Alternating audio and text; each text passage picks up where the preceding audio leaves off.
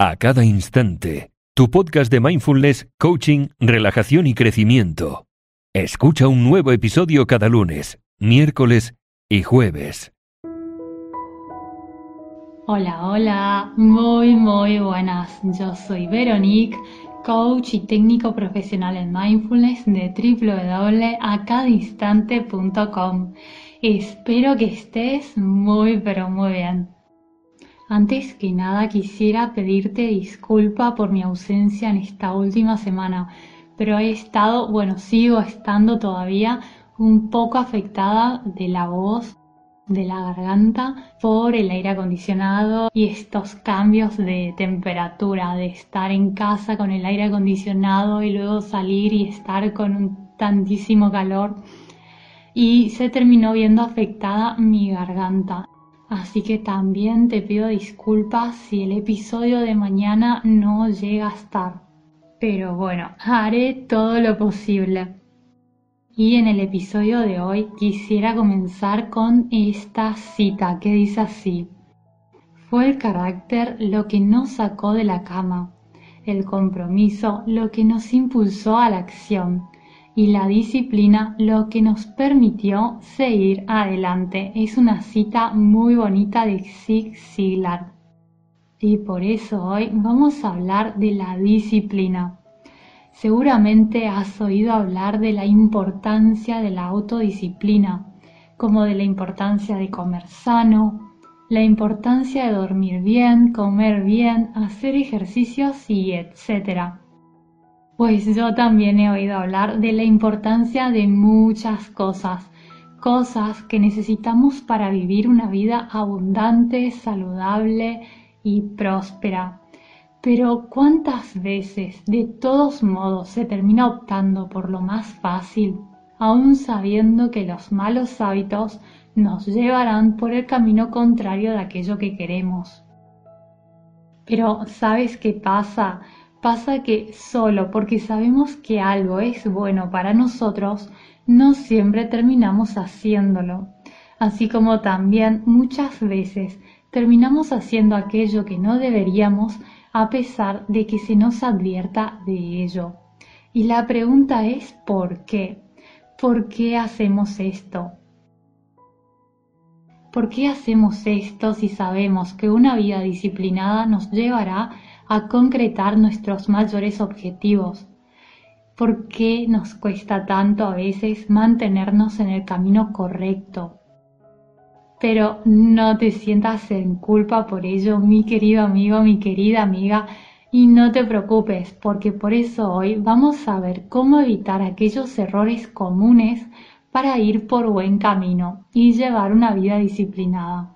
Porque cuando tenemos autodisciplina, podemos superar nuestras propias debilidades para así poder conseguir aquello que deseamos sin distraernos por el camino ni abandonarlo. Ahora bien, para superar nuestras debilidades, tenemos que controlar nuestros sentimientos para así superar nuestras tendencias, porque todos tenemos tendencias hacia las cosas tendencia a hacer aquello que es cómodo, aquello que es fácil, como las cosas que son habituales para nosotros y además nos dejamos llevar por nuestras emociones. Y la pregunta aquí es, ¿cómo solucionamos este problema? ¿Cómo podemos evitar esto y llevar una vida disciplinada? Bueno, el primer paso es que seas completamente honesto, honesta contigo. Si no eres una persona disciplinada, simplemente no finjas que lo eres, porque eso no te ayudará a ganar autodisciplina. Más bien será un freno, porque te seguirás engañando a ti mismo, a ti misma. En cambio, cuando te permites ser una persona honesta contigo, admites tus defectos y cuando lo haces es cuando los puedes cambiar pero no es culpa tuya y todos luchamos con esto y la única forma de superarlo es siendo completamente honesto contigo mismo, contigo misma. Y aquí lo que te sugiero que hagas es que escribas en un cuaderno con qué estás luchando, con la máxima honestidad, si es que lo quieres superar.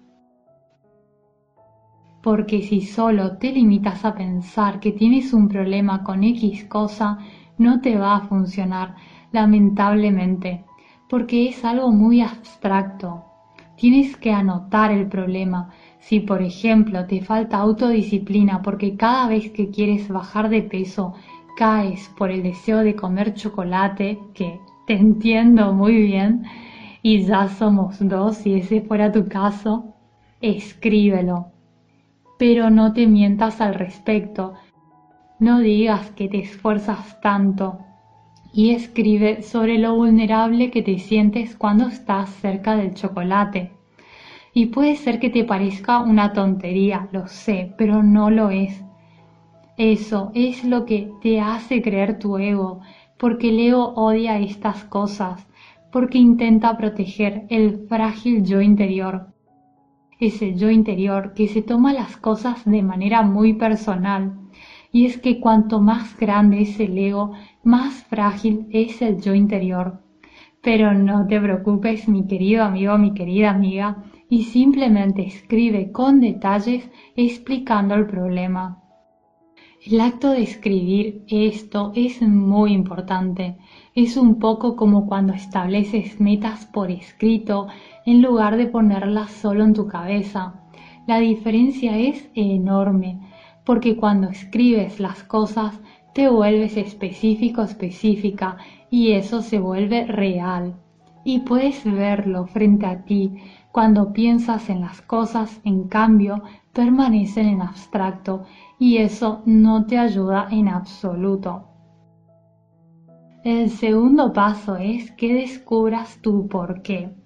Y es que todos podemos pensar o decir que queremos algo cuando estamos tristes o agobiados o cansados o cansadas, pero ¿realmente lo cumpliremos o realmente es algo que queremos? Y probablemente no. Quizás te haya pasado esto antes.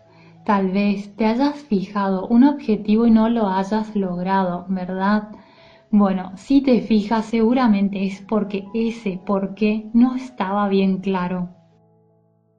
Porque cuando tienes una razón lo suficientemente fuerte y profunda para hacer algo, haces todo lo que sea necesario para conseguirlo y no importa lo que se te ponga de frente, no dejas que nada se interponga en tu camino. Y me gustaría aquí que pienses en un momento de tu vida en que sucedió esto. Piensa en algo en lo que te comprometiste absolutamente a lograr. No tiene por qué ser algo a nivel profesional, también puede ser algo a nivel personal. Y has salido y has hecho todo lo necesario para hacerlo realidad y seguro que así fue porque tenías extrema claridad acerca de lo que querías conseguir y una razón muy pero muy fuerte.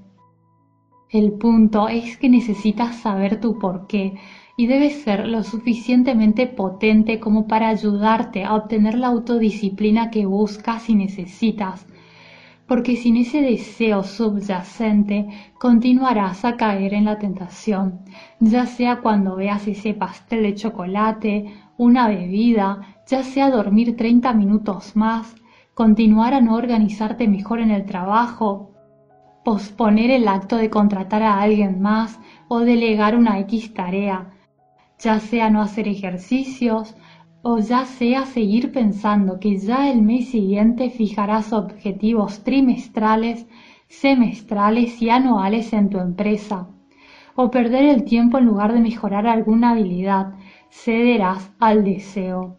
Así que, mi querido amigo, mi querida amiga, encuentra tu porqué y sé muy claro, muy clara al respecto.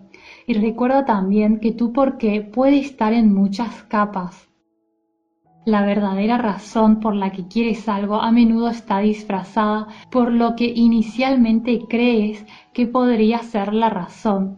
Recuerda que tu mente es increíblemente compleja, así que tienes que seguir preguntándote por qué hasta que tengas la verdadera respuesta. Y a menudo esa respuesta se basa, ¿sabes en qué? En el amor Por ejemplo, supongamos que quieres facturar más y quieres más dinero. Y generalmente no queremos dinero porque nos guste tener la cartera pesada, sino que queremos dinero por lo que nos traerá el dinero. Ahora bien, las razones superficiales por las que alguien puede querer más dinero a menudo se relacionan con el estatus o para tener un coche lujoso, una casa espléndida o unas vacaciones. Pero no es eso lo que realmente queremos. Cuando profundizas te das cuenta que queremos más dinero debido al sentimiento que asociamos a él. Quizás no tuviste dinero en tu infancia y tal vez no quieres que tus hijos luchen con el dinero cuando sean adultos. En tu mente el dinero podría significar que amas tanto a tus hijos y a tu pareja, tu marido, tu mujer, que quieres darles todo aquello que tú no has tenido. O tal vez piensas que no te amarán lo suficiente si no les das una buena vida, aunque ahí entraríamos más en el miedo que en el amor. Pero ¿ves la diferencia? El punto es que ese porqué está oculto a muchas capas de profundidad. Por eso te sugiero que descubras tu porqué, porque así podrás sentar las bases para el verdadero éxito en cualquier área de tu vida. Aquí te he dado el ejemplo del dinero, pero esto se aplica perfectamente a cualquier otra área. El tercer paso es que elimines los malos hábitos ahora.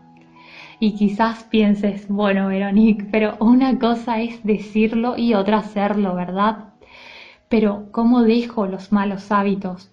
¿Y si son hábitos que he tenido durante años? ¿Y si son malos hábitos que tengo desde hace décadas? ¿Y si ese mal hábito es algo como jugar en exceso o comer en exceso gastar dinero de más, beber de más o cualquier otra cosa. ¿Hay alguna manera?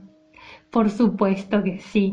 Lo primero es seguir los dos pasos anteriores y luego hacer lo siguiente. 1. Comprender que los malos hábitos son difíciles de romper pero con concentración puedes conseguirlo y para ello necesitas ser y estar muy consciente de lo que sucede y también comprender que los hábitos se ejecutan en una serie de secuencias de activación, rutina y recompensa y que cada hábito tiene un desencadenante o varios desencadenantes que dan paso a la secuencia rutina-recompensa. Entonces pregúntate, ¿qué desencadena tus malos hábitos? Porque si quieres romper con tus malos hábitos rápidamente, necesitas averiguar cuáles son tus factores desencadenantes, o dicho de otro modo, cuáles son esos disparadores. Quizás sea el estrés después de un largo día de trabajo, Quizás sean las demandas de un jefe que te está sofocando, o quizás seas tú el jefe o la jefa y las cosas están muy tensas entre ti y tus trabajadores. O quizás sea el estrés causado porque no llegas a un acuerdo con tu socio. O quizás no sea el estrés, tal vez sea el olor de algo o alguna otra emoción o situación. El punto es que averigües cuáles son esos disparadores y haz lo posible para evitar esos factores desencadenantes. Imagínate que sea el hambre conduciendo a casa desde el trabajo y tu rutina es hacer una parada en una pastelería y por supuesto la recompensa es comerte esas deliciosas cosas dulces que encuentras allí. ¿Cómo puedes evitar la tentación? Pues yendo al origen, ten a mano algo que sea dulce pero saludable antes de subir a tu coche para conducir del trabajo a casa y de esa manera ya no tendrás tanta hambre ni tanto deseo por algo dulce. También aquí te sugiero de reemplazar la palabra no puedo por no lo haré, que es el cuarto paso o cuarto consejo. ¿Y por qué? Porque el lenguaje es importante en el cambio de hábitos Ten en cuenta que tus hábitos son el resultado de años y años de acondicionamientos. Entonces, procura sintonizar el lenguaje que estás usando con lo que intentas conseguir para romper así los malos hábitos. Además, porque se han hecho estudios que han confirmado que decir no tengo en lugar de no puedo ayuda a evitar la tentación, como por ejemplo, no tengo hambre o no quiero una porción de torta en lugar de no gracias, no puedo comer esa porción de torta. Además, porque siempre hay algún cretino dicho de manera cariñosa, por supuesto, pero siempre hay alguno por ahí que te dice un trocito al menos. Pero, en fin, volviendo a los estudios, no tengo ganas de beber más en lugar de no puedo beber más o no quiero hacer apuestas en lugar de no puedo hacer apuestas ha ayudado en más de un 60% a las personas que dijeron no quiero o no tengo en lugar de aquellos que han dicho no puedo. Y es que muchas veces no nos damos cuenta, pero el lenguaje es poderosísimo y lo que te dices a ti mismo, a ti misma, repetidamente tiene un gran impacto en la dirección en la que vas.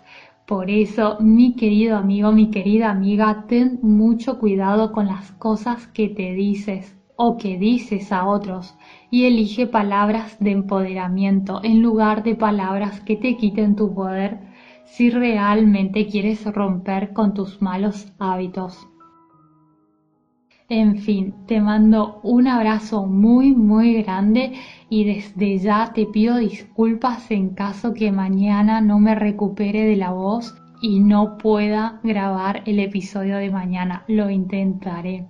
Nuevamente te mando otro abrazo y espero que estés muy bien. Hasta pronto. Adiós.